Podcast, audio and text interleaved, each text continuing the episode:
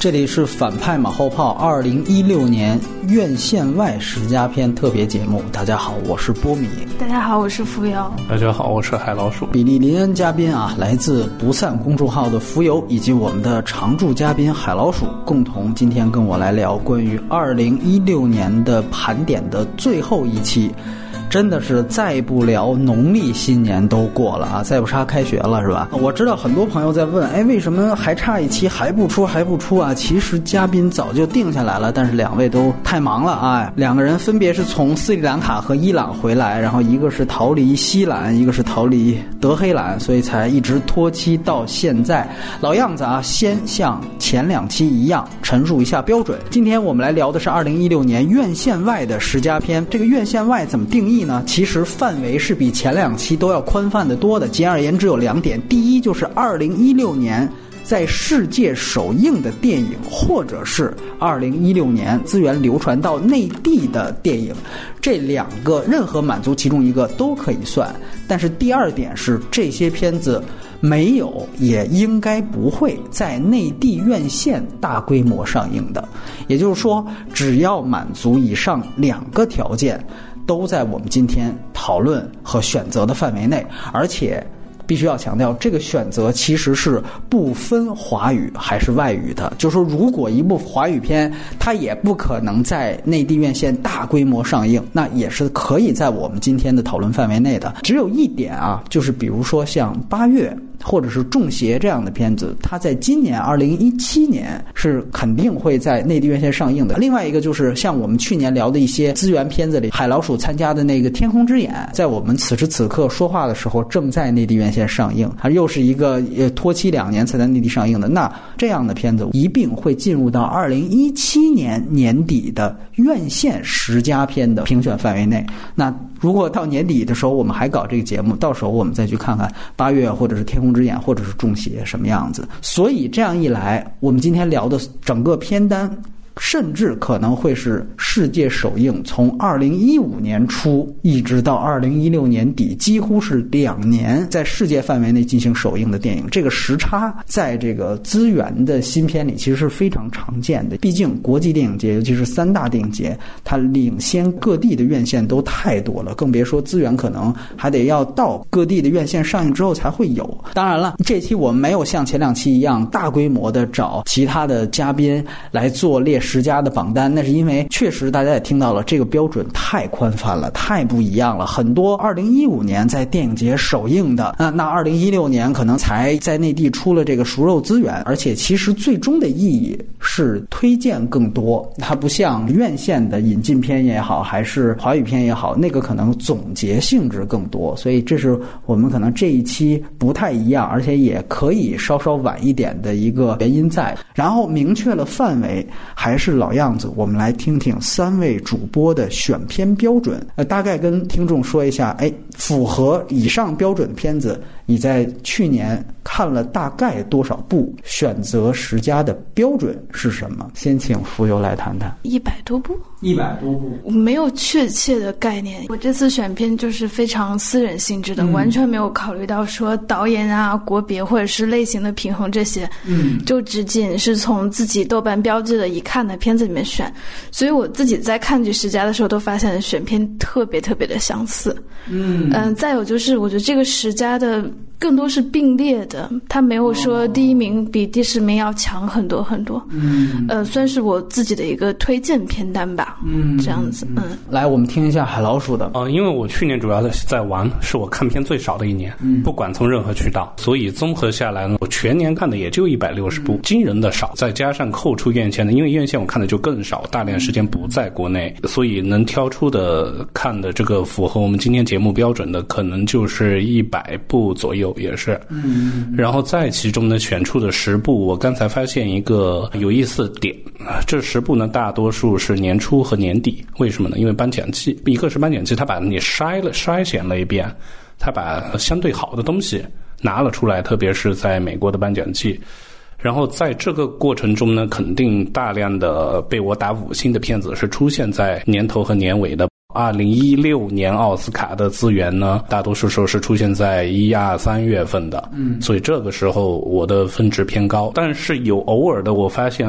给高了，给低了的，我又会迅速又做出我现在的微调，微调，但基本不会有太大变化。嗯，那你当时给新的标准是什么？啊，给新的标准的，呢就是一个长期的观影的爱好。对我来说，我是一个题材控，对我题材的东西，我会给它的权重会大很多，而不。不是说一个像综合像魔圈传说啊，有人认为我打三分也太过分了，有人认为电影是个综合艺术，他我都那么肯定他的美术，他的折纸做这么好，我还能这么给吗？我对我来说不是啊，我呃我不能说它是一个综合艺术，就每一项都是要摄影几分，摄影有些人就要看摄影啊，有些人就要听音乐啊，我会器重这一个题材，对我来说是最重要的。明白了，然后我说一下我的标准啊，其实如果。你没有机会每年去三大电影节的话，基本上大家选择范围无非就是豆瓣的高分片儿，它有一个高分榜单，每个月每周还会调整，然后要不然就是各大到年底的西方的或者权威媒体的榜单的范围，对吧？这个无非就是这两个范围之间，我觉得任何不去三大电影节都会只能从这些电影里来选择所谓的资源片，当然还有一些就是没在中国上映的主流的好莱坞电影了。我的这个。选择范围也不会有太大变化，但是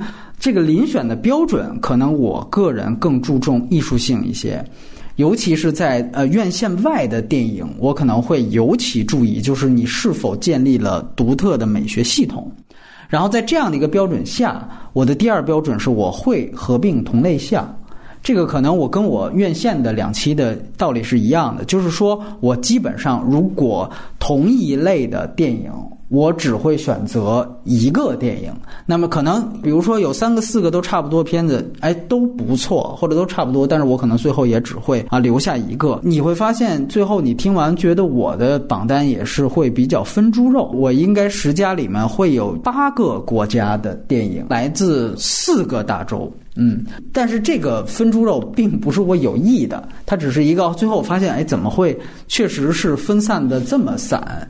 然后另外一个呢，是我不会避讳。高票房的主流电影，就是好莱坞片子，我也是有的。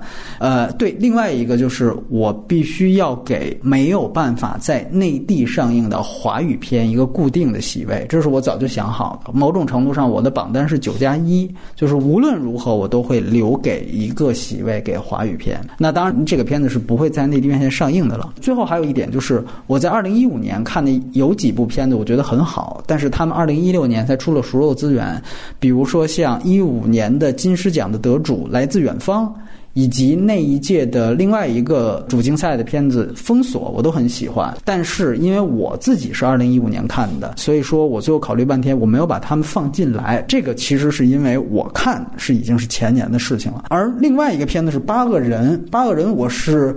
啊，一六年初在澳大利亚看的七十毫米胶片，但其实那个片子已经在一五年底就出资源了，所以它其实是不符合范围的，所以我没有把八个人选进来。OK，这是我们的标准。然后现在进入到正式的榜单，三位先统一念出自己的十到六名，然后统一说一下理由。浮游先吧。好，第十名是夏仲之爱，第九是穿越消失点，第八独家新闻，七新房。课六幻梦墓园，然后第十名这个片，如果我让我自己打分的话，满分五分制应该也就在三点五到四分之间。但我还是把它列出来，因为我觉得它是讲一些拍电影的人的故事，很真实，然后又拍得很可爱。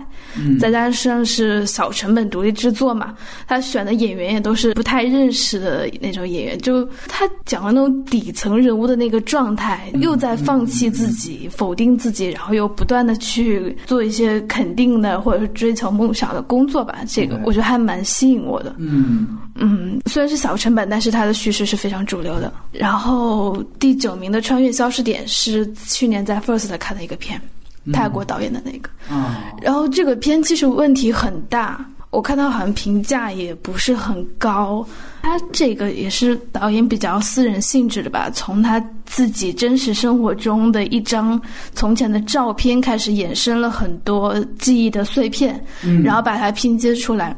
但是由于导演可能自己能力的问题，没有把它结合的非常好。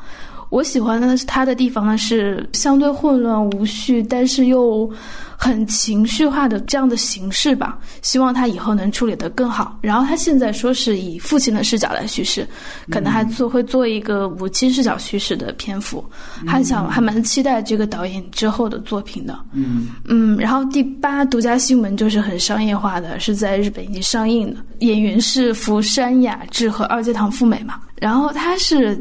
讲了一个很有意思的事，他们两个是狗仔队去偷拍明星。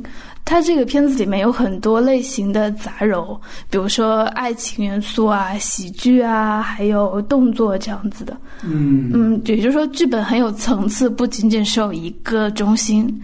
然后他很巧妙的把摄影机比喻成了就是性和枪两个两种两种怎么说物件嘛，然后构成了三种叙事的方法。呃，还有就是它有很多类型化，但是又很动人的戏份。比如说，他为了吸引被拍摄者的注意，在顶楼放烟火，掩盖那个摄影机的声音啊什么的。嗯，就是从商业角度或者是在影院看的话，会很喜欢。嗯，第七名是新房客。呃，去年看的好多喜欢的片都是于佩尔主演的，对。然后新房客就是一个完成度很高的小品嘛，嗯，就是三段式，然后也是那种，呃，格局很小的呀，讲述人与人之间啊，又是孤独题材，就就一直都蛮吸引我的。然后于佩尔在里面演的也非常好，所以我把它列出来了。第六是《幻梦墓园》，但是。看的比较早，我其实有一点忘记了。印象最深的就是他这次的叙事更多了一点，然后他把静物拍的都非常的有灵性，嗯，我还蛮喜欢的。就这些。那我们来听听海老鼠的。第十到第六，第十是叫《劣质爱情》，第九是再见瓦城，第八是杰出公民，第七是处子之殇，第六是玛丽娜巴西幻之旅。来来来，谈一下。对我那个浮游刚才说一个都没看过，就像他他说的，我也是哇，一个都没看过，这就开始这就太好，这就挺好的。嗯，我从十五个我打了五星的片子里，就全年我打过。十五个五星，然后选出了十个前五，之后再说。《烈士爱情》是在威尼斯电影节看的，导演是叫叫丽丽什么的，反正是个特别酷的一个伊朗裔的美国妞。然后以前拍过个片子叫《独自夜归的女孩》，嗯啊，那个片子的气质我就特别喜欢，就是其实特别专，特别做作，他做作的又不讲什么事。但其实又有腔调，你觉得他企图藏一点什么深意？就看如果你愿意，你去解读就可以。但其实他可能根本就没有，他就是个耍酷的东西。然后在《劣质爱情》里面就更夸张，他是有吉姆·凯瑞和那个基努·里维斯。嗯。呃，吉姆·凯瑞你直接认不出来了，在里面他就是关于在德州沙漠里的食食人族的东西，具体的就不剧透了，因为音乐也很酷，整个是电子乐的东西。这个片子呢，刚才说的《劣质爱情》获得了威尼斯电影节的评委会奖，啊，然后《再见瓦城》呢，也是在威尼斯电影节看的。大家的关注点当然是在柯震东，然后我觉得柯震东演的相当棒，在这么一个关于，呃，我把它形容为是曼谷版的《孤岭街少年杀人事件》，啊，因为它是关于一些缅甸的华人在曼谷打工的故事。可能以后有上映的机会，就先只说到这。杰出公民呢是个阿根廷电影，因为我今年在阿根廷旅行，我是我刚才说到我对题材有点呃空啊，我又在阿根廷旅行了一段时间。他的这个整个片子有强大的荒诞性，大家可能知道阿根廷前些年的荒蛮故事，这个片子根本不亚于荒蛮故事啊，就阿根廷人的自尊和自黑能结合到一种最巧妙的度上。嗯，因为大家知道阿根廷有产生过很多文豪，科塔萨尔、博尔赫斯，但这个国家根本没有获过诺贝尔文学奖。他就编造了阿根廷作家生活在马德里的，获了诺贝尔和平奖。然后他衣锦还乡，他不愿意回到他滋养他故事，但是他所看不起的故乡。然后就里面产生了各种挺荒诞的事情啊！我就觉得阿根廷导演在表现自黑和这个戏剧冲突的上面已经达到一个巅峰了。啊，这些年的阿根廷电影吧，《处子之山》是第七，然后是瑞典和冰岛合拍的，可以呃想象的那种北欧的这种冰冷的风格。然后我就觉得大家今年有一个瑞典电影是一个叫欧维的男人决定去死，我觉得这个《处子之山》比那个好很多啊。然后我之前在犹豫托尼·厄德曼还是《处子之山》排第七，然后我把托尼·厄德曼给踢出去了，最后。因为我是觉得《处子之山》一个是给小国嘛，给冰岛，今年冰岛有多少的传奇？然后一个是《处子之山》，从整个，我觉得它是个真正真用电影语言，是我看到好好多年了，大家都只是说一个叙事的精彩啊，一个故事的精彩，台词的精彩。呃，《处子之山》我是看到了它的电影语言的不特别，但是是真正真是用镜头在说故事的，说说一个四十岁胖子处男的一个故事。我就觉得这个东西再结合冰岛的这个冷冽的背景特别棒。第六了啊，是叫玛丽娜·巴西幻之女。玛丽娜呢是一个当代艺术家、行为艺术家最著名的行为艺术家玛丽娜·布拉莫维奇，呃，生在塞维亚和黑山的。呃，我曾经因为在威尼斯看过他的一个，他当年做过评委，然后特别欣赏他，我就跑去塞维亚找他，结果他没空，去了纽约。后来我在巴西的时候看到了，我恰好在圣保罗的时候看到了关于他巴西呃灵性体验的一个纪录片，这个是个纪录片。关于他在巴西探索一些他就是服用死藤水的一些经过，因为阿布拉莫维奇做什么行为艺术都是一个很精彩的。他转做电影，他有他最特殊的这么一些，他的艺术直觉是在那的。但是可惜，我觉得能看到的人很少。其实他把资源给了我，但我我觉得我不会传播的吧。如果大家的片单都一样就没意思了。但是我听到两位的，倒好像都有一部左右的重合跟我的。我先念一下我的。十到六啊，第十名是香肠派对，第九名是四十五年，第八名是树大招风，第七名是处子之山，第六名是蛇之拥抱。首先来说一下理由，刚才说了过合并同类项，其实我也是按类型走的。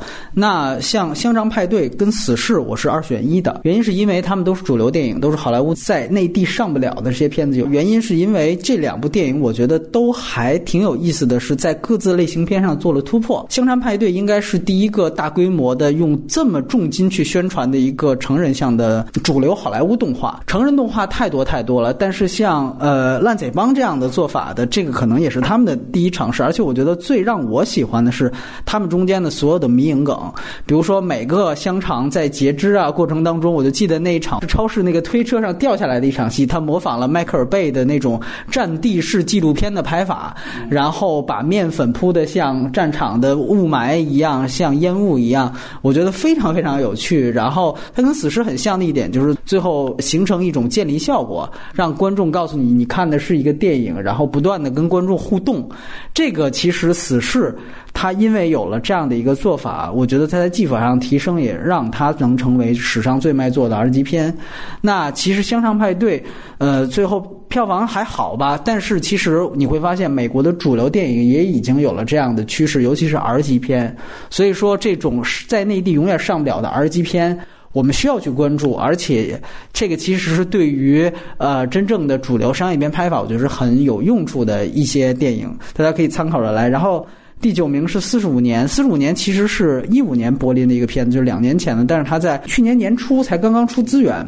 这片子我觉得很大程度上，两位演员的表演太精湛了。如果让我选择去年最佳的表演的话，我看到的我一定会选择这一部，呃，甚至没有之一，就是会选在呃女主角上。呃，我这里就要强调，就是我们可能内地观众还是认，就是任任素汐那种非常大起大落的波澜壮。阔的表演，在《驴得水》里面的那个女主角，呃，但是我想说。那样的表演，某种程度上是一个二流演员到一流演员到超一流演员拿到本子可能都不会太差的一种电影。但是四十五年，大家去看他的所有的呈现方法，全都是日常细节。真正在日常细节当中，需要演员用极其细小的面部的动作去反映这个人的情绪，甚至是带着叙事去走，这个是非常难的一件事情。导演他也需要他的技法去配合。很多人说话。剧表演，呃，高于电影。你如果看话剧多了，你就不会这么想，因为你去过三大电影节，就会明白。OK，他们很多的主电影工也都是剧场式的。我们经常在 IMAX 听到那个宣传语叫“八层楼高的银幕”，你有机会在一个八层楼高的银幕上去看一个人的面部特写，这个只有电影能做到，电视剧和话剧都做不到。你有机会在这么大的一块幕，是远大于真人数倍的这样的一个情况下去洞察演员的表演，像四十五年他经受过这样的考验，这是非常非常难得的。所以说我希望。如果说我们对于表演哎有兴趣的朋友，其实可以去看一看这个片子。第八名《树大招风》，刚才我说了，我一定要有一个名额给到不能上映的华语片。那个片子是我在柏林看的最激动的一个片子之一，然后我写了很长的一篇报道，也做了很长的一期节目，所以就不多说了。处子之山跟刚才呃海老鼠的理由差不多，这里面我也有同类项，就像你说的，欧维男人决定去死，同样都是北欧片，包括比海更深，包括我是布莱克，这几部电影我是四选一，最后选的处子之山。也是因为可能有小国的原因，二来就是看导演。那《比海更深》我其实也很喜欢，但是在失之愈合的电影里面，《比海更深》可能不算最好的片子，但是相比之下，《处子之山》难能可贵了。呃，当然这四个片子其实都是在讲一个孤独的男人，有两部是中年，有两部是老年，对吧？确实完成度都非常高，但是可能我私人上可能更倾向于《处子之山》一些。然后最后。蛇之拥抱，其实这个都被讨论太多次了。这样一个全新维度视角下去讲原始文明与现代文明冲突的，我非常惊讶，就是它的完成度，它居然是一个南美的哥伦比亚委内瑞拉诞生的一个电影。他们真的让我感觉到，好像真的和传统的视角西方国家拍的这种片子是不一样的。这个是完完全全让我觉得它一定会入选一个很重要的原因。这个是我的十到六名。好，那。我们第二部分就像华语片那期十佳一样，我们在说前五之前插一个小环节，来说一说大家觉得最被过誉的一部电影。那这里我还是得明确这个概念，它是最被过誉，它起码是别人认为的好片，但我觉得是烂片。这个肯定是得有一定反差性的。海老鼠，你来先聊聊。我有个当仁不让的片子《釜山行》，我觉得这个因为这个东西都讨论过，但我本来想能不能跳出《釜山行》再来一个。呢？因为当时我就表达了我的不喜欢，我倒没有昏昏欲睡啊。我当时看《釜山行》的情况是我看了一堆电影节片，我需要，嗯，我需要看商业片跟血浆片来调节。一下子怎么你们都在说《釜山行》，我就下了，还在火车上看的。然后我就啊，这什么？这是因为我我当时还其实同时看了其他丧尸片，包括埃玛斯通的呃，以前有个丧尸片叫《僵尸之地》啊啊，我也好无聊。也好无聊，然后我不知道，我是觉得不太好描述，是觉得在丧尸题材这一个程度上，我们不能说因为它是东方的东西呢，就觉得怎么样，或者是说哦，我首先明确个东西，我对韩国的韩国电影我持一个保留态度，一直是说他们的情绪上的演员情绪、角色情绪上的大起大落，说哭就哭，里面的那个姐妹啊。就是感觉什么逻辑都不需要交代，就怎么就这么就来了？姐姐，你以前多辛苦，现在 对。但是最早我的一个好朋友钱德勒就曾经告诉我，但韩国人就是这个样啊。后来好像越低越来越多的渠道上，因为我没有过真正的韩国朋友啊什么，所以又不好说是不是就是这个样。但好像越来越多的渠道让我了解到，可能韩国人真是这个样。所以，就有些人喜欢，有些人不喜欢。我也觉得，有些人接受韩剧，接受韩韩片。嗯，我不接受呢。呃，还有个例子是，我因为我从这个扯远到是我对韩国的艺术的一种不欣赏啊，是表现在以前最早在广州生活的时候，跟姑一个姑娘合租，然后她要看韩剧嘛，追看韩剧。我怎么一打开电视，嗯，里面的女主角开始哭了，她就会跟着哭。我说为什么呢？她说我不需要，这个她哭了啊，就真不需要有什么情节铺垫的。可能韩国的东西的力量，我觉得在此吧，但没有，但我不是他的。这个受众，当然我不否认，我很喜欢黄海，有一些韩国的电影我是相当喜欢的，啊，然后丧尸片的高度，包括后来日本接着来了一部《请叫我英雄》，我也不喜欢，虽然他做的，但是我觉得他比呃《釜山行》。我觉得在一个量级对我来说，但是至少它让丧尸有一点跳脱欧美宽定的丧尸的这么一个设置，它让它让丧尸保留变成丧尸之前的一些行为特征。所以，我如果是说我们国内拍一个丧尸，我现在我相当期待，我觉得要比《釜山行》好，但我们这个题材不能过啊。我曾经有个朋友特别想拍的那个至于西汉对对抗匈奴。嗯，这个题材的丧尸片，如果能有这样的话，我会特别期待。来来来，浮游，嗯，呃，我把罪过于给了《夜行动物》。OK，当然他也没有什么太多赞誉了。对对对，然后我备选《自杀小队》算吗？不算是。没没什么人誉他，主要是对，因为但是他比我想象中还要烂，还要烂。对对对，然后还有前两天看了《马鲁特》，是吧？OK，杜蒙的。对对对，这个应该说，我不知道是不是我自己没有看懂的缘故。你先。主要说说夜行动物为啥啊？夜行动物就是它视听非常差，故事完全也不精致。你觉得它的人物都是很傻的状态，就被一个什么三流小说影响啊，然后这样子啊。然后它作为一个惊悚片，我也不知道它哪里惊悚，就连我一个从来不看恐怖片的人，我都不觉得它惊悚。反正就是全方位的差，嗯，就这样。我觉得他还是做彩妆吧，就是这样。那你喜欢单身男人吗？对单身男人我还蛮喜欢的，至少他的感情处理的你觉得是很顺畅的，而且你也很感动很吸引。但是这部的感情就，他的剧作应该都不太成立吧？我觉得可以这么说，嗯，就很差很差。OK，那另外两部你有什么想补充的吗？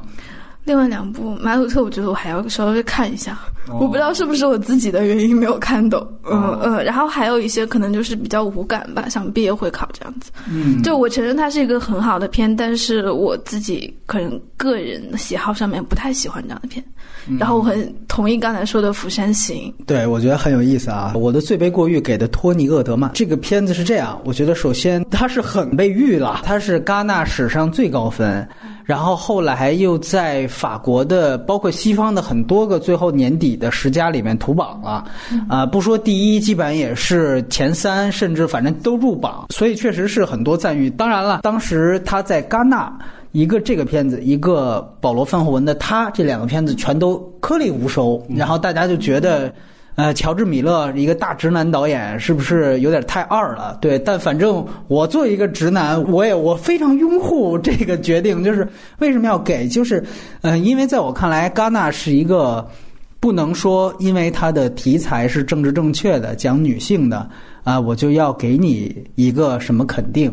它的影像我觉得太平了。呃，开始我会有哎非常一个耳目一新的感觉，我觉得它是一直用手持嘛，然后后来发现这个手持是手持到底的。然后非常不讲究构图，然后所有的这个剪接啊，各方面其实完全也是由故事带着走。所以说，从这样的一个角度来讲，我觉得是一个很平的东西，真的是很平的东西，你倒是挑不出太大的毛病。影像如此平庸的电影，我一般都不会入到我的十佳。另外一个我们聊过的《哭声》，我也没有选进来，原因也是因为它的影像，你可以对比一下。哭声，还有小姐，还有釜山行这三部同样入围戛纳不同单元的电影，你就会发现，小姐为什么能进主竞赛的原因，就是在于小姐的影像是最好的。这个事情是还挺重要的一件事情。然后回到托尼·厄德曼，我想说的一件事就是，为什么女性导演？老要拍女性题材呢？这本身不就是一种对于政治正确的标榜吗？就是说我是一个女性导演，然后我今天我就要怎么样？那我们在想诺兰的时候，我们会不会想诺兰是一个男性导演？库布里克我们会说这是男性导演，不会这么想。但是你现在你拍托尼·厄德曼，包括今年有很多这样的片子。啊，包括将来的事，包括这样的片子拿出来都说是女性导演的雄起或者怎么样，你这本身其实就是在以性别的眼镜来区分电影，而电影不应该首先被性别化。当你把它性别化的时候，你无论是因此给它加分，还是因此给它减分，这本身其实就已经有一个预判歧视在了。所以去掉这层眼镜，托尼·厄德曼就是一个很平常电影。我觉得刚才。海老鼠说的很对，如果我们不去讲主人公的性别的话，他和《处子之山》和《比海更深》其实都是一样的，都是在讲一个家庭、一个好像有事业的主人公，然后他遇到了一个家庭困境，这个家庭困境往往是来源于他的长辈。这个题材其实很多。我当时想，他获得戛纳史上最高分，一定是有他什么独到之处。我看完没有独到之处，它不烂，当然不烂，它是一个评分一定在及格分一样的片子。但是我觉得，那戛纳主竞赛的片子影史杰作有多少啊？你为什么能成为第一呢？站到这个标准，它一定是过誉的，毫无疑问。然后《釜山行》，我当然同意这一点。我们当时用了一整期节目来说这个事情，我就是觉得，那我们就别再编一次诗。所以没想到海老鼠还是接了这个茬儿。而且浮游提到的《夜行动物》，我们今年开年第一期做的就是基本上以采为主的一期节目。OK，这个环节到此为止，我们来听听看各位的意见吧。然后这次海老鼠先第五名来。记得初恋那首歌，不要搞混啊！不要跟叶京那个搞混，没有“记得”二字啊。记得初恋那首初恋初恋那首情歌，对，Sing Street。嗯嗯，我这一个片子呢，是我在做那个《魔拳传说》的时候也提到过。我说，因为我怎么从波米以前说我是高分狂魔，什么片都瞎打四分五分的啊，豆瓣上的四分五分就是节目里的七分以上。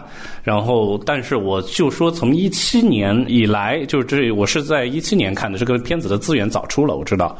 然后好多的航空公司，好多人跟我说，我在飞机上看的，我在海航上，好像海航上看的，我就拿来看，我不知道是个什么东西，我还以为是那个休格兰特和梅姨的那跑调歌后的那次，我怎么又来个 这这种那些？哦，好像都是那个提名了最佳音乐，没有，没有。还没出呢，哪来的提名了？下周奥斯卡才出。不是不是，我是说在金球提名啊。对，呃，首先我刚才一开始节目里面的一个，我是个题材，对我来说有很大的权重。一看啊，是关于八十年代、一九八零年代的英伦，虽然它是发生在爱尔兰都柏林的故事，但是是关于英伦音乐对年轻人的影响。因为我我不是受这个音乐影响，我是受嗯西雅图的 grunge 的影响啊，但我就是觉得这个东西后来是我听回来的。哦，所以我就觉得，我就把他带入我的青春了啊！啊，但是我不会把八月的青春带入我的青春。虽然八月的那些才是我的东西，但是总有一个想象的空间。我就是觉得组乐队的这个梦想被他们搞得这么好玩，整个片子很轻松、很愉快、很好玩。呃，然后里面的东西是后来我以为还真有这个乐这些乐队的东西是八十年代的，结果我后来发现都是原创的，所以我就觉得哇，好棒啊！能这个高反到从。呃，时代特征从 VHS 录像带，它还有一个重要的情怀是 music video。后来发 MTV，当时因为一从一九八五年 MTV 好像这个电视台开始落地。之后，然后呢，大量的对音乐、对乐队的促销是从这个，所以我觉得它带有了我还没看过一个讲述 MTV 情怀的片子，这个它触及到了，它的权重对我很大。我再问一个事儿，这个导演约翰卡内之前拍过另外两部，一个是再次出发，还有一个是曾经。啊，这三个片子你觉得排个序呢？你不说我真不知道，但你说了，我三个片子肯定都看过。曾经我一般般，呃，里面我就觉得就两首歌好听，然后整个片子的这个东西，因为它故事设置的太简单，他就想制造这种小情怀。再出发呢是在上映过，嗯，啊，然后上映的时候我还被送了一对情侣耳机，啊，所以也整个氛围也是对的。然后啊，我恰好是跟人去看的，它能对我造成一个什么影响？看完之后，我马上去。鼓楼东大街去找乐队，我就觉得我好想成为这样一个角色，好想碰到电影中这样的一个角色。我觉得他们都能对我造成行为上的指导了，那这样的电影肯定是。所以你是觉得再次出发最好，然后《Sing Street》是第二，OK？呃，但是我给大家补充一个小细节：导演在导完《再次出发》之后，在导《Sing Street》之前，他接受了一个采访，然后他说：“我以后不打算再去好莱坞了。”然后觉得凯拉奈特利演的非常。差，嗯，然后他说我以后再也不会跟这样的超模合作了，对，然后他那个话引起了轩然大波，然后他那意思就是说我之所以要回来再继续捡起，因为万斯也是都柏林的嘛，嗯，对，我再次要回到我的故乡，就是因为好莱坞那一套也不想忍着了，就是我要被他。这么架着走，或者这样那样的，非常有趣。然后当然，因为他触及到了这个好莱坞的底线，所以说很多人又起来反击，特逗。那个。呃，绿巨人绿胖来的时候，我还问了绿胖这个事儿，然后我记得他明明之前是在推特上发过力挺了凯拉奈特利，但是呃，我在问他的时候，他就一脸无辜，就是懵逼脸，然后就啊，是有这个事情吗？我第一次听说，真的吗？我我们合作都很好啊，对对对，然后是这样的，很有意思的一个小细节，所以那个片子受到很大欢迎，包括有海老鼠这样的，但是有的时候看真的跟创作的这个哎是不一样。很有意思的一个事儿，来，浮游第五名。呃，我第五名是洪尚秀的《你自己与你所有》。其实我每年看洪尚秀的片都是那种又嫌弃又爱的状态。然后就为什么一个导演拍片能拍这么土啊？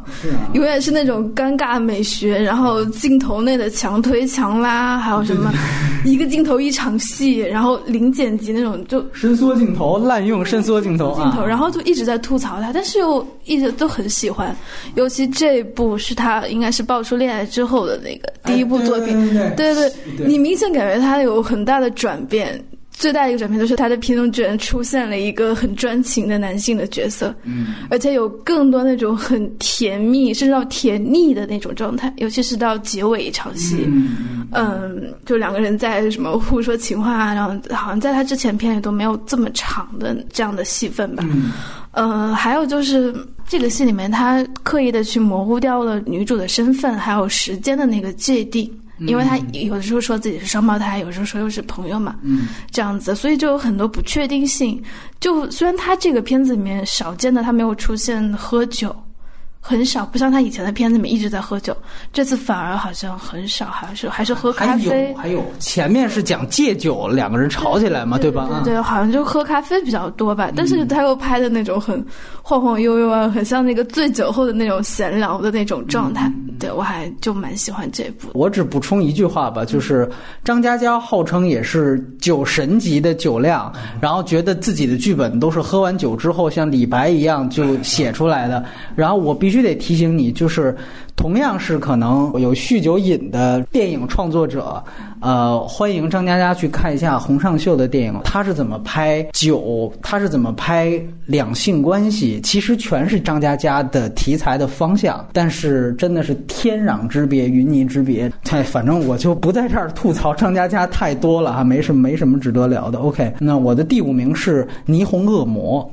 啊，霓虹恶魔是这样，就是首先，我觉得就接刚才浮游的话说吧，其实我在夜行动物那期也说过，就是基本上这个片子，如果你要是想看形式大于内容的电影的话，那 N W R 是要碾压汤姆福特的。我觉得他是真正走到极致，就是说形式主义取得了终极胜利的这样一个电影人。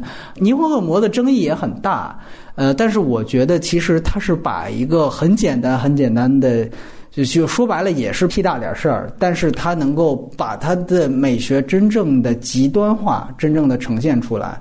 其实他讲了一个在我看来是很穆赫兰道的故事，对吧？一个呃菜鸟的女孩子希望成为大明星这样的一个由头，其实是很套路、很很老套的一个事情。他进入到了这个体制，但是他的整个的形式，其实我觉得又比他的危险驾驶那些。又更进一步，而且我觉得他真正可以做到把一些其实是恶趣味了，其实是很恶趣味的一些东西做的看似特别时尚、特别高级。就比如说让纳马龙那一段对着月亮大姨妈那一场戏，包括还有最后他把，当然这个是很直男的一种设定，就是他在。以这样的一个视角，他在说女人之间的后宫式的嫉妒，到最后真的我们老说就是希望把对方生吞活剥了，然后他就把这个词真正给具象化、给实景化。当这些所有的东西被实景化的呈现出来之后，你还是会觉得那个冲击力非常非常强。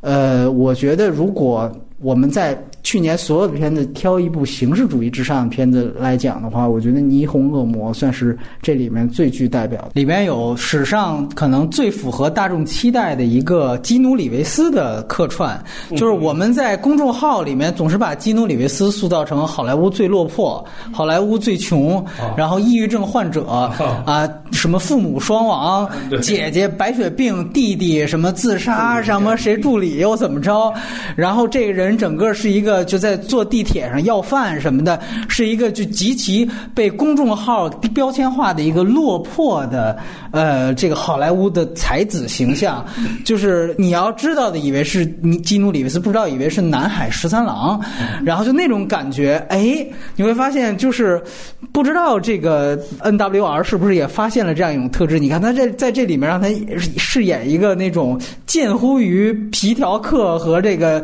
嗯破旅店和乙酒店 那个那种感觉的那样一个人，你会感觉那个气质终于是胡子拉碴的。然后有点这个，呃，你不知道他在想什么的这样的一个直男的性格，终于满足了公众对于他的这种诡异的期待，就是好像这只有一个得了抑郁症，然后特有故事、杀过人、背过大命案的这么一个人，父母双亡、心理不健全，在所有在，我觉得这个我看到金灵的哎，我说这个太对了，就是这种感觉。相比来讲，夜行动物又没那么大胆，又蹑手蹑脚了，所以说我觉得。有他一席之位吧，然后这是我们的第五名，现在第四名，浮游先来。第四名我列的是《比海更深》，本来我备选的是那个冰可龙界的欢乐时光，嗯，但是那个片我看片的时候状态不太好，然后片子又很长嘛，五个小时，就想还是再看一下片之后再聊，所以我就列了《比海更深》。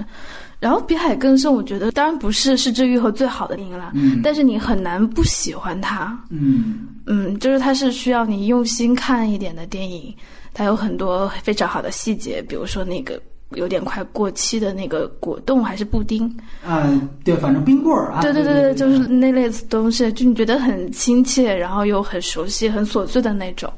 呃，包括导演自己也放了很多自己的回忆在里面嘛，比如说他那个拍摄地就是他小时候的家，然后还有我去年看了他的那个《宛如走路的速度》那本书，嗯，哎，讲到了很多童年的趣事，还有台风啊，什么都放在这个片子里面。所以说，等于说我先看了他自己文字的关于回忆的部分，然后我再去看了这个片，所以就无形之中就生出了一种很有怎么说默契的感觉吧。然后我记得它里面有个很有趣的细节，说他他说世之家都有一个传统，说喜欢在别人的车之前拍家庭合影。哦，对对，但是好像这个片子里面没有用到。嗯嗯，对，这个片就是再加上演员的表演都非常的好嘛。本来是一个很平淡的片子，然后在一个台风天，这样有一点戏剧的前提下，把一家人聚集到起来，然后剧本和拍摄又没有什么太多可挑剔的，所以我就把它列出来。要不我来说说我的先，我的第四名是《春梦》，来自于应该其实是很难界定身份国籍的张律。那他其实原来我们都知道他是朝鲜族，是中国的导演，后来他去了韩国，而且他的身份其实是很。尴尬的就是，甚至他是应该是政治避难过去，对吧？张律其实我原来挺不瞧不上张律的，因为原因我觉得特别简单，他一直在消费他的这个政治避难身份。呃，因为我们都知道，其实有北逃这样的一个大的背景。然后我们在 First 那期马后炮也聊过，呃，今年也出了像《国界》这样的片子，包括我们有很好的朋友，他们也在拍类似于北逃的题材。张律他之前的所有片子好像一直都在拿这个事情说事情，甚至标榜。直到我看到《春梦》，我发现，哎，他好像逐渐的不再把这个事情当做一个每分钟都拿出来说。然后他本身他有一个似梦迷离的这样的一个整个氛围，在我很喜欢这样的一个调子。然后他有很多很不错的细节，让我感觉到，哎，只有在一些本来应该可能三大主竞赛，尤其戛纳主竞赛才能见到的一些东西，能够在他的电影里面出现。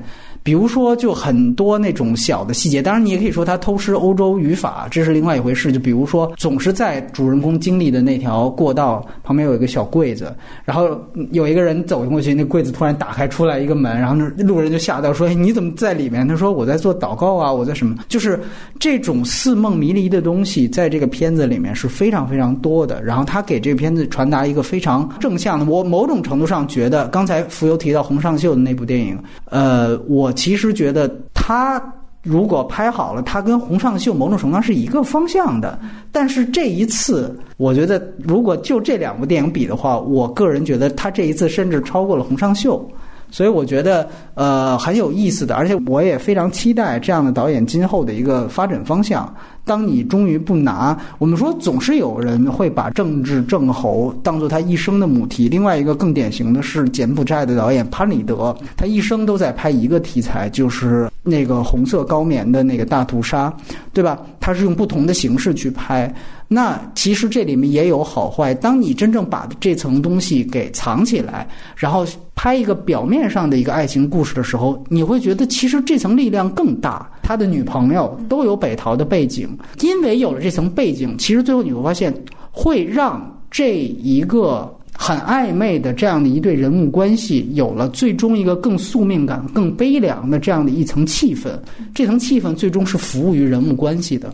到底谁是主，谁是次？这个关系在这部电影里面，终于让我觉得对了。那如果这样的话，其实所有的社会和外延意义，它也有它的位置，但是就不再成为被标榜的对象了。所以我觉得，《春梦》从各方面，它是一个完成度很高的。电影甚至要高于洪尚秀的电影。然后我们来听听海老鼠的第四名。看来今年春晚前你们说的日韩片，我都要大补一遍，我都没看过。所以我的第四名确实也是个亚洲电影，呃，菲律宾的导演拉夫迪亚兹，我是第一次看他的片子，他是世界上长度最长的。但这部不是最长，这部可能是最短的，是吧？这部是他最短的。我离开的女人金狮奖获得者，他的片长是刚才我看了一下，二百二十六分钟。他最短的片子，我肯定本来。是受不了这个的。我坐下来看这个，因为不知道他会得奖，不是因为他获奖了我才来，是因为长才来是吧？不是，我本来坐好了，坐在电影院最好出去的那个位置，结果却根本走不掉了，不愿意走了。这个片子呢，改编自托尔斯泰一个很不著名的短篇小说，叫《不是不报，时候未到》。哪个托尔斯泰？列夫吗？列夫托尔斯泰啊，不是阿托尔斯泰。然后呢，就是他关于生命的不可知性啊，命运的随机性这些东西，我就觉得让。我看的，他就真相你是看不到，然后就觉得你一直在期待一个东西，然后你知道他以他的这种的节奏讲出来，我以为会是个慢条斯理的，其实一点都不慢。以前的传说中，它也是个零剪辑，我觉得也不是啊，还是有好多，甚至剪辑会有点让人讨厌，明暗的转场会突兀的不得了。但我觉得它有一种神奇的力量，就是能牵着你，你就想知道一个。其实你是一个观众，是一个上帝视角，就大概已经知道这么一个结局，但是你怎么想看它是怎么发展下去的？一个我觉得是导演的成功，一个是说他的演员太厉害了，表演这个片子的一个复仇的女人吧，她应该也是一个这个女主角，她是这个导演长期以来的恩人和投资人，她是菲律宾最大的传播集团的女总裁，嗯，长期以来资助拉夫迪亚斯的电影。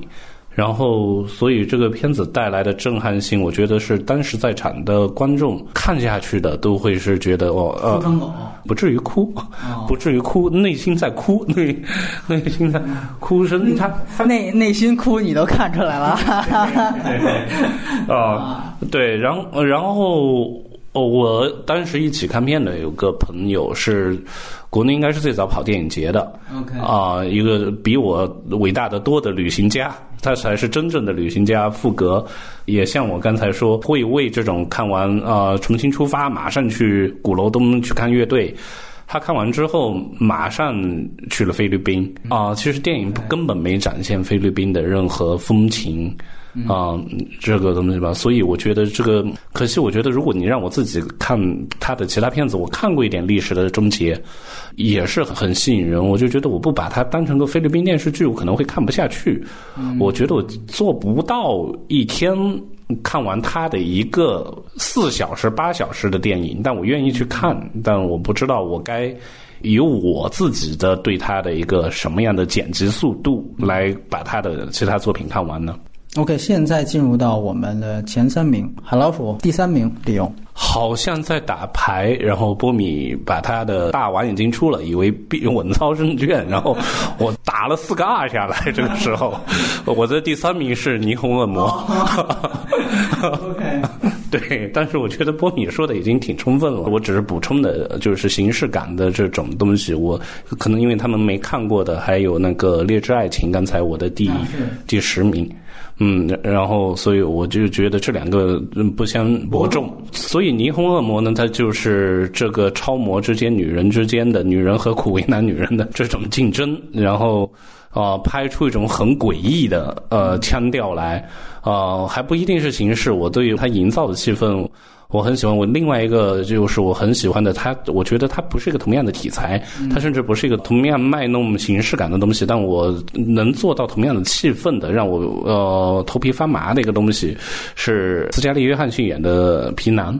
哦，皮囊之下，皮囊之下，对我就觉得它有一种诡异的、外星的不，是他拍的那个。嗯，不是他拍的，对。对，我知道不是他拍的，他一个诡异的、高科技的、太空的东西来塑造，一个是苏格兰，呃，一个是爱丁堡，然后这个呢是塑造的是就是就是洛杉矶好莱坞。对我完全同意波米所说的，他就是一个穆赫兰道，他没卖弄戴维林奇式的这种弗洛伊德式的弗洛伊德式的梦境啊，对，就是我觉得它就是个时尚作品。如果它摆在个双年展上，我也会有嗯很投入的把它看下去。浮游，你来谈谈第三名。嗯我觉得还蛮诡异的，因为我的第三名列的也是霓虹恶魔。哎呀，真的，哦，对，所以很很意外。因为上周采美峰老师的时候，他也提到霓虹恶魔，他就说很不喜欢。OK，然后除了两位之前说的，我想补充就是，我很欣赏一个导演这么大大方方的、很自信的去拍一部纯为了追求美的电影的。嗯然后比如说我平时是不太喜欢看科幻片的嘛，嗯，但是科幻片有一个我很欣赏的地方，它就是它有一种很洁净的感觉氛围。你把这个片当科幻片看是吗？我是说，这个片子同样有一种很很那种洁净的感觉，对这个我很欣赏。再加上它的除了就布景美学，然后还有女主叫什么范宁，她的妆容也非常的美，对对对，就所以我很喜欢她。然后我的第三名是《阿维尔与虚构世界》啊，这是一部动画片。片呃，这个片子呢，是因为它应该是一五年好像在上海放过，但是它其实一六年才出资源，然后我也是。这个时候才看，我觉得首先我对罗格朗的漫画可能是比较感兴趣的，然后他的另外一个代表作是《雪国列车》，啊、那如果我觉得他的漫画的真正的电影版的话，我会觉得这部要比《雪国列车》要好得多啊、而且我觉得最好的是我终于看到有一个完整世界观的主流的动画片把。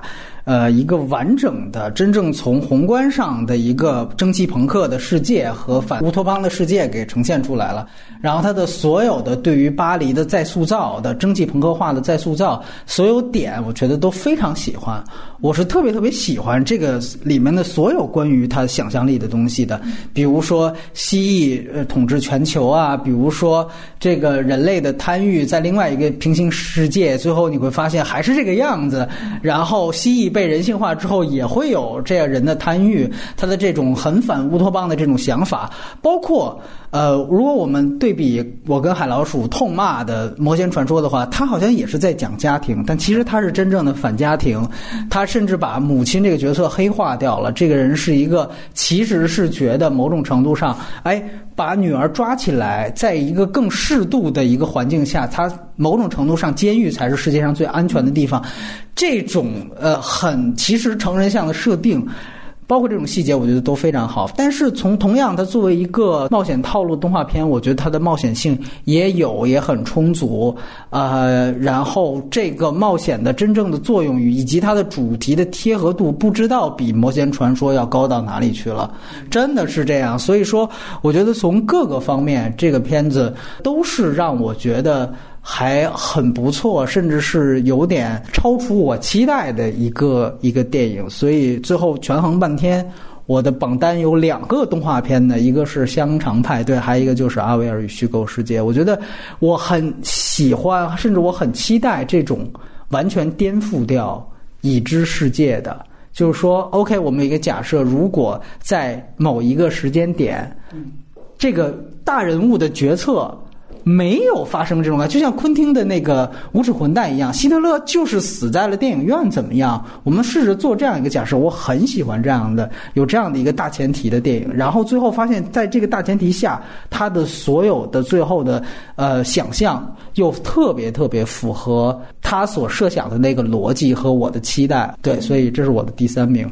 然后我们紧接着第二名，我随便点了，那就是《浮游》吧。你来先说第二名和理由来。好，第二名我给了将来的。是，他就是示范了一个标准的好的剧本，用心的剧本是怎么写的，而且拍的也不差，对，或者说拍的很清亮。比如它里面对于情绪啊，还有悲伤的处理，比如她的掩面而泣的时间也很短，镜头一闪而过，还有看到丈夫的现任的时候，对对对对对，也是只有一个镜头，马上就过去了，也没有去特别。呃，特别出轨那段是吗？对对对，他在公车上看到那个，没有特意特意的渲染，就很喜欢这种处理吧。然后确实他有一点点像侯麦的感觉，嗯，对，当然他没有侯麦那么的精致啊，还有趣味性啊，但是很值得鼓励嘛。然后一个很年轻的导演，还有就是于佩尔的演技了，完全撑起了一部戏。嗯嗯，加上导演又非常的好看。OK，哦，哇，对对对，而且它里面有确实有很多很会怎么说会吸引到文艺青年的那些梗嘛，嗯。提到一些哲学相关的问题啊、书名啊，你看的时候会有一种会心一笑或者是发现的趣味，把一个相对较平的故事能让你一直吸引你，这个还蛮难得的。嗯，我觉得很好。我加一个问题，于佩尔去年有他，还有新房客，也是在你的十佳，以及这一部，你觉得环比三个电影的他的表演，你更喜欢哪个？看来是这个吗？对对，这个我觉得他演的更加自在一点。嗯嗯，然后那相对最不喜欢就是他喽。他其实也不差，对，没有选是因为我觉得那个片子相对更戏剧一点嘛。OK，嗯，出于这个考虑。嗯，我觉得确实于佩尔饰演的一个劳模的程度还能保证质量那么高的这么一个，就从这个程度上确实是。但有的时候我也会想，就是像将来的事，以及他和他之前的呃钢琴教师的。主角的人设是不是太像了？OK，我们来看看海老鼠的第二名。肯定得得有个好莱坞嘛，而且不是说我为了平衡，真的是我的第二名是聚焦。聚焦应该是一五年的是吧？但是他颁奖季出的资源吧？好吧，那你你聊吧。啊，对我刚才在犹豫，凡间还是聚焦，一下子就在都太早了。嗯嗯，但是聚焦呢是属属于最近一直在说到，包括跟一些嗯电影圈的朋友见面的时候，就是说影评人为什么成不了好的编剧？为什么怎么是特稿记者能被电影公司所器重？因为就是说特。稿调查内的特稿从来就是电影编导的付款。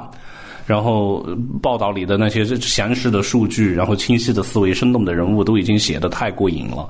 然后本来写作者都是带有这个很清晰的编剧的思路，甚至我们现在看国内的很多特稿，就觉得像看了个好漂亮的纪录片。然后聚焦，它当然不是说是拿一个特稿翻拍，不是拿波士顿的那个性侵儿童事件，而是说是这个调查过程中，这个调查的过过程中，我因为我没看过美剧《新闻编辑室》，我不知道是不是也做到了同样。的能量，因为他的这种紧张感，啊，是我觉得，当然这种紧张感，我在好多优秀的美剧里面我也见过，但是在电影里面是至少是在这些年，我觉得整个奥斯卡的选片啊，包括咱们金球奖的奥斯卡，连续几年来我都觉得很不好。相对来说，一六年的奥斯卡，我觉得是比今年的要好。然后，所以我曾经犹豫过，因为《凡间》和《聚焦》都是两个让我很揪心的电影。啊，我选择了聚焦，可能是因为偶尔我也勉强写过、尝试过特稿的写作吧。哦，然后我就看了人家马克诺夫洛的这种一个工作状态，我就知道这种是能出好作品的东西。再加上整个故事的戏剧程度和他这个他本人就是个真实，他他这么大的一个报道，最后却遭遇了九幺幺啊，然后被九幺幺所掩过去了。然后当然后来也是一个重大事件。啊，所以从真实历史上，它本身就是一个戏剧性很强的事情啊，在电影把它表现的精彩。所以这就是说，我们不能搞什么十佳榜单。如果真的让所有嘉宾列出来他们的榜单，你会发现，哎，为什么有的人列那么早的片子，然后有的人为什么九部我都没听说过？他可能就完完全全观影渠道不一样。所以说，这个是想插一句话，我的第二名是《战前童年》这个片子，我觉得是应该说也是在今年年底。被普遍图榜的一个片子吧，然后我觉得它相对来说是所有图榜电影里面最实至名归的。首先，我非常喜欢这样的电影，就是全程是模拟动机光源，我没有任何的人造光痕迹。当然，它肯定也是有了，但是它把它隐藏的很好，然后。呃，整个摄影的质感是非常非常强的。大家都说它是彩色版的白丝带，你可以这样去定义它。嗯，确实，我觉得如果跟白丝带比的话，可能。呃，限于导演经验问题，他没有白丝带最后那么收敛。他有的时候可能太觉得要点出他想说的那个意思，而那个意思其实并没有那么难懂。这个可能是我觉得他有点遗憾的地方。但是它的质感实在是太好了，然后他模拟了很多老的传统电影的拍法，他用一点六六比一，然后他用胶片来拍。呃，当然你可以说他整个的这个。像油画一样的每一帧的画面，和他真正想说的时期，就是一战结束那个时期，和以及他想表达的这个这个主题，包括他应该是在法国发生的，在法国发生的故事，通通都是一个方向的，不是为了营造一个质感而徒有其表的东西。这个是我特别看重的一件事情。虽然你可以说它的主题可能就是 OK，他在讲信仰是如何被政客。杀死的，然后所以才会有恶魔的出现。他是在讲一个土壤，可能才是真正导致恶魔出现，才是真正导致人类最后有这样的一个大劫难的这样的一个发生。这些东西其实都是很套路的，或者说我们之前都见过在白丝带里面。但是我觉得，因为有了这些主题的存在，所以使它的所有的美学也都有了非常强大的说服力。然后另外一个，就我很喜欢用孩童视角。去塑造政治惊悚性，它的所有惊悚性全都来自于孩子，但是本身它不像白丝带一样离政治那么远。它的英文名字其实直译应该叫“领导人的孩子”，它其实就是讲的一个真正触及到政治核心、参加过这个巴黎和会的那样的一个人的孩子。当然，他可能是整个的这个情节是虚构的，但是通过这样一个角度。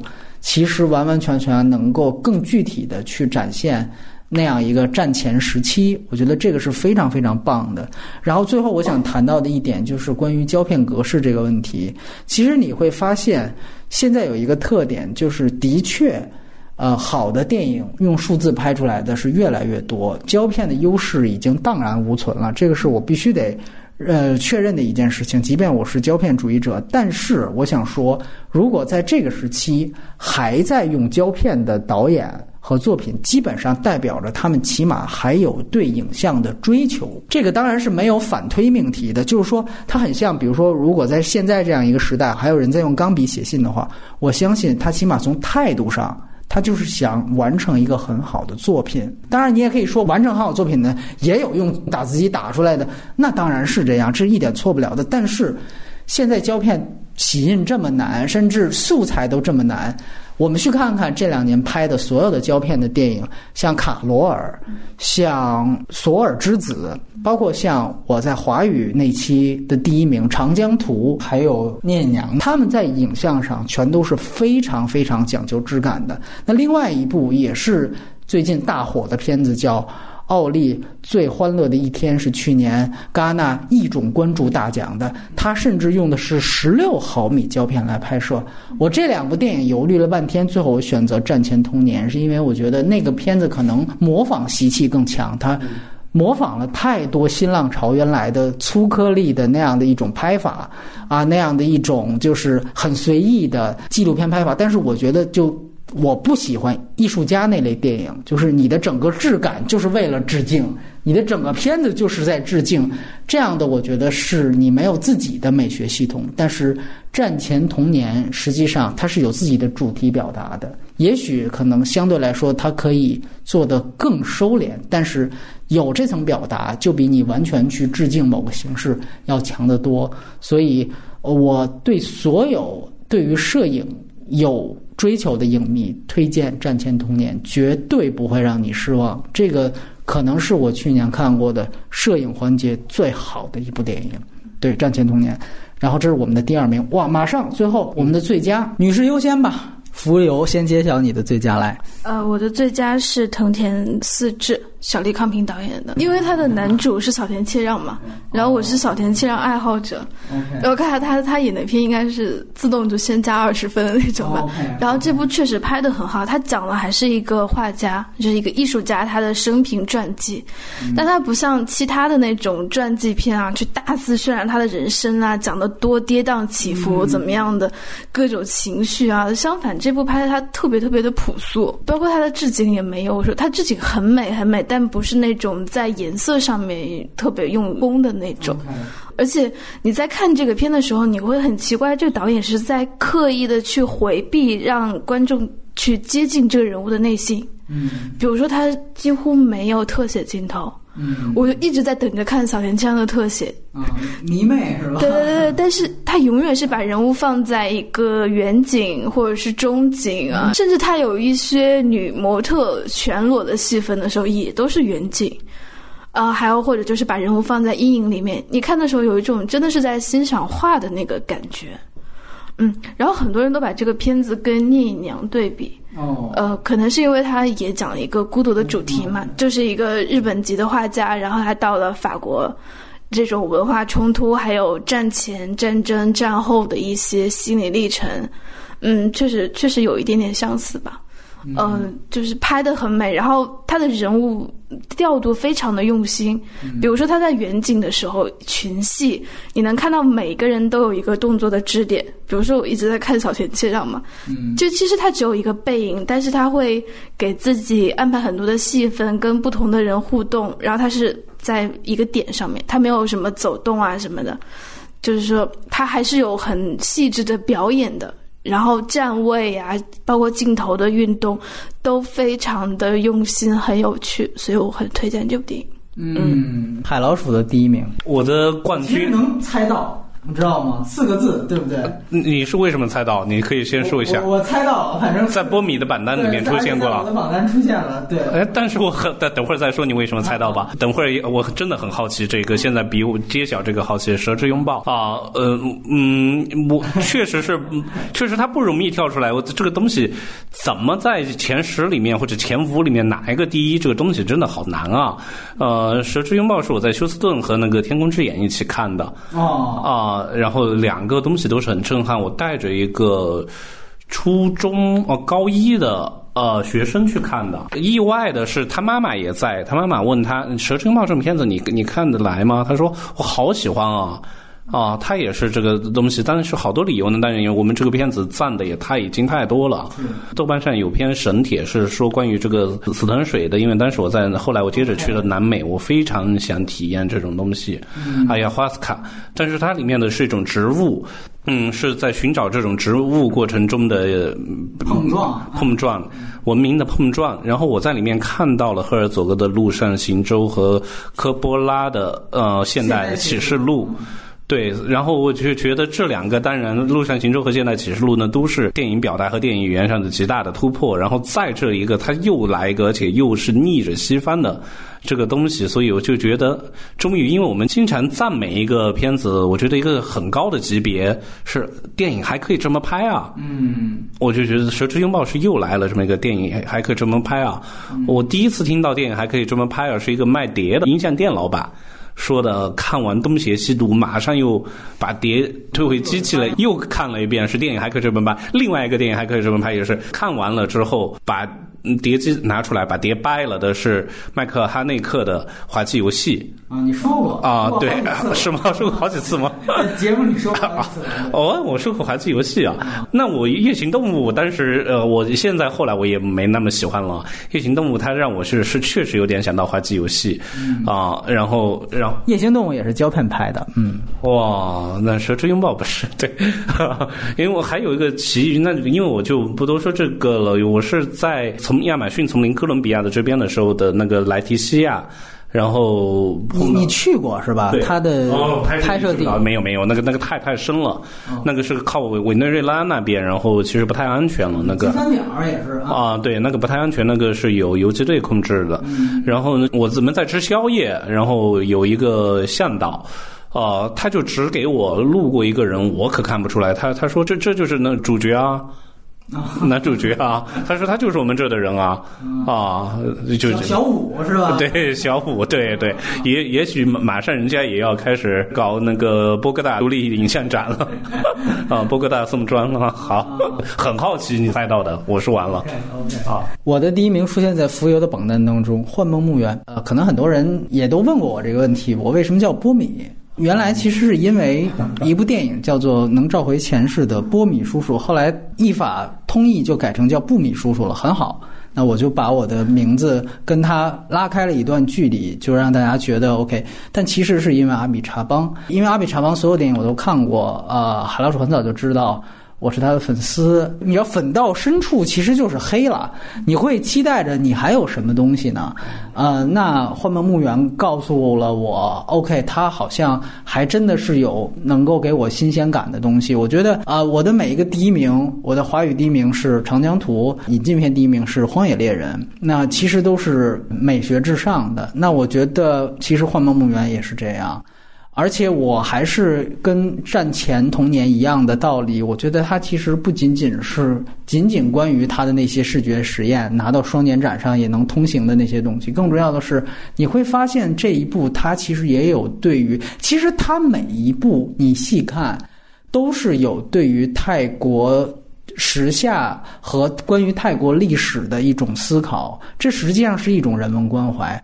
就拿布米叔叔来说，其实他是有关于一个屠杀泰共的人的一个回忆嘛，对吧？他是利用这个伤痕作为切口来展开的他的整个的视觉实验。从这一步来讲，我觉得他可能挑战的东西、颠覆东西更强，是在于他整个对于泰王和泰国王室系统和泰国体制的这样的一种根本性的思考。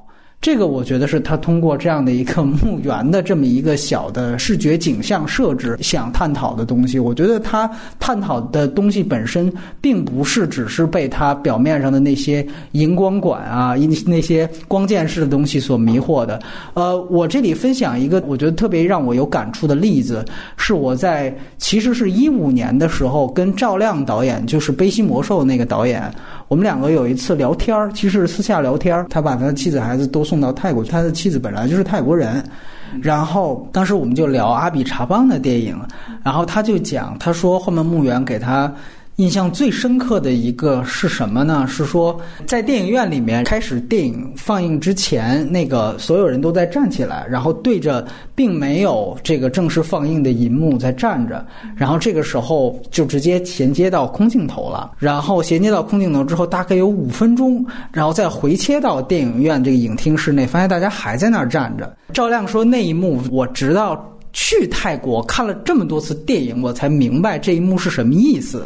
就是其实泰国人在看电影之前是要在影厅里唱国歌的，然后唱国歌的时候要全体起立，这个是一个泰国人对于国王的象征。阿比查邦那一幕拍的是什么呢？所有人起立，然后放映设备坏了，这国歌没有响，但是没有任何一个人坐下。然后国歌的时长保持了相同的时间，就是泰国国歌的时长，他衔接了周围的空镜头，回来发现所有人还在坐着，也就是说，他把国歌本身留白了，用这样一个方式去照，在这样的一个情景下的人，这本身其实就有很大的讽刺。这层社会性的表达是完完全全建立它就是超脱于五行之外的那一套视觉实验之下的。如果你不了解泰国这回事儿，可能你看到那儿。啊，昏昏欲睡，觉得我导演要开始装逼了啊，又开始这干嘛呢？这个，对，其实我觉得就是他是真正能够做到人文关怀。与美学相统一的一个电影，就像杨超说的一样，大部分电影，文艺电影不是艺术电影，艺术电影不是文艺电影，但这部电影其实属于两者的交集，而且在任何一个标签下来看，都是绝对上乘的电影。所以，第一，我给了《幻梦墓园》。OK，这个就是我们的啊 所有的十佳的榜单。最后，包括我在内，能不能把我们的十佳再念一遍，从第十到第一来？浮游先下重之爱，穿越消失点，独家新闻，新房客，幻梦墓园，你自己与你所有，比海更深，霓虹恶魔，将来的事，藤田四治。除了洪尚秀那个不是四个字，然后你是多少部日本电影？四部，四部日本电影。然后我念一遍我的：第十名《香肠派对》，第九名《四十五年》，第八名《树大招风》，第七名《处子之山》，第六名《蛇之拥抱》，第五名《霓虹恶魔》，第四名《春梦》，第三名《阿威尔与虚构世界》，第二名《战前童年》，第一名《幻梦墓园》。来，海老鼠，我第十名《劣质爱情》，第九。再见，瓦城。第八，杰出公民。第七，处子之山。第六，玛丽娜阿巴西幻之旅。第五，初恋这首情歌。第四，离开的女人。第三，霓虹恶魔。第二，聚焦。第一，蛇之拥抱。好，那我们来聊一下这个二零一七年关于院线外电影的展望。我想起来，就是关于资源这个事情，我注意到，就是首先第一点。在二零一六年发生的一个事情，就是我感觉在资源界删减的情况变得更多了。嗯，就是以前我们觉得网上下的怎么可能有删减？顶多是有枪版，那枪版我们不看就完了。T S T C 我们不看，我们等高清。但现在发现，哎，怎么会还有删减这样的事情大量出现在我们已经做过节目的很多片子，甚至我们都要像。总结院线片一样，不断强调啊，大家千万要注意哪个哪个版本。比如说像于佩尔演的那部范霍文的《他》，当时率先出了腾讯版，把所有的性虐的戏份全都删掉了。然后还有我们也做过节目的浮游选过最过誉的这个《夜行动物》，我不知道你的记忆《夜行动物》是不是因为你看了删减版？呃，开场那个特别漂亮的大胖子的镜头全都被删掉了。对对对，那个裸体大胖子非常非常棒的一个开场啊，这个内地版没有了，所以很多人我觉得是不是。